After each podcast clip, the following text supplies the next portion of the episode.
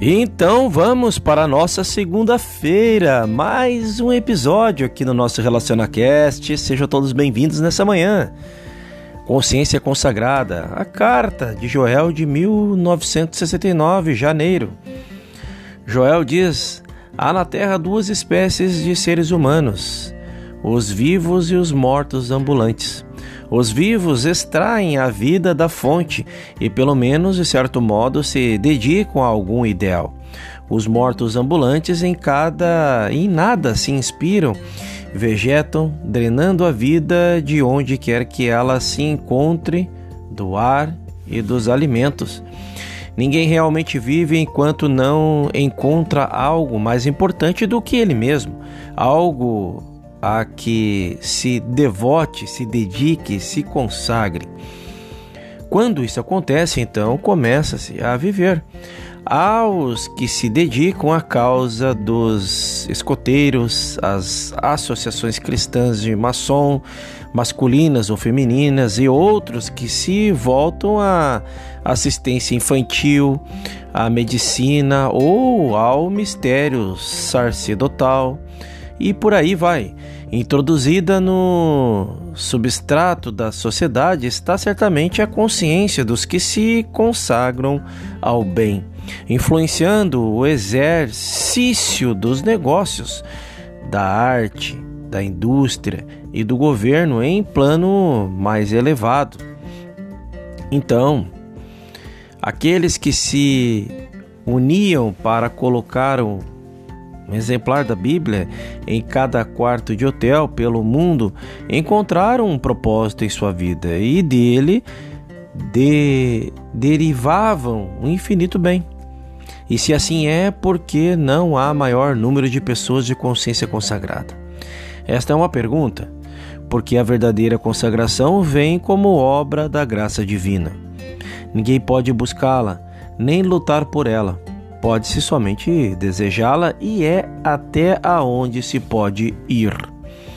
A graça sobrevém quando algo de natureza espiritual se introduz na consciência do indivíduo e o prepara para recebê-la. É necessário aprender como abrir a consciência ao influxo do espírito e fazer disso uma prece incessante que se exprima como dedicação contínua a um propósito espiritual. A face mental do homem conservou-se quase desconhecida há muitas gerações que nos precederam, exceto a alguns poucos artistas, escritores e filósofos. O homem era considerado um ser essencialmente físico. Gradativamente, porém, desenvolveu-se uma compreensão da natureza da mente. E, em consequência, surgiu uma era plena de invenções e descobertas científicas, provinda do reino mental. Essa era tem de ser ultrapassada sem abandono do que já foi conseguido. E outra senda deve ser palmilhada em direção ao espiritual, pois o homem só poderá integrar-se quando, além do corpo e mente, possuir alma. O homem não é corpo nem mente, ele é alma. A alma é o homem. Mente e corpo são instrumentos de que ela se vale. Quando a alma desperta para as suas potencialidades espirituais, usa a mente e o corpo com propósitos puros. Quando a alma está ausente, quando há falta de senso espiritual no homem, só o corpo e a mente subsistem, e estes podem ser tão facilmente empregados para a prática do bem como para a prática do mal.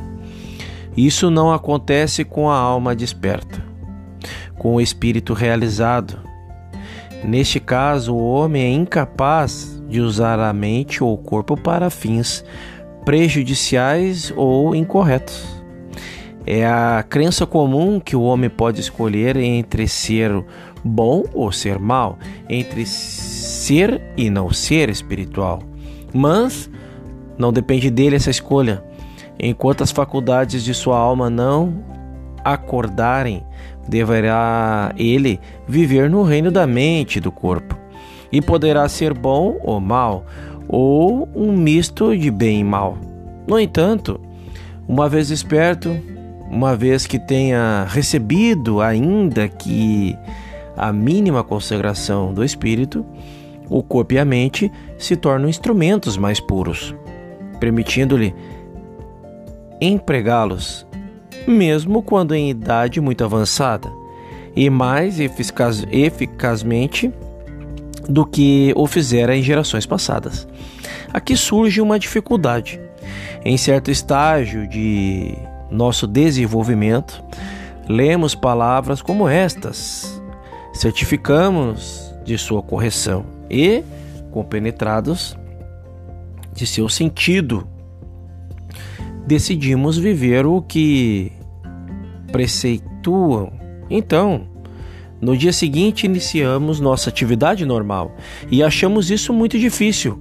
Ontem parecia tudo tão simples, tão agradável, mas hoje, com os parentes, os empregados e tudo mais pesando em nossos ombros, a coisa parece impossível. Aí é que precisamos determinar se a meta é digna de nossos esforços. Se decidimos favoravelmente, deveremos fazer algo algum esforço no sentido de nossa consagração, o qual nos conduzirá ao ponto de que devemos alcançar para perceber a inutilidade de nossos esforços em tal sentido o que nos permitirá compreender que, se, no, se não nos vier de Deus, nossa consagração durará muito pouco. Cada um de nós tem de dar esse passo.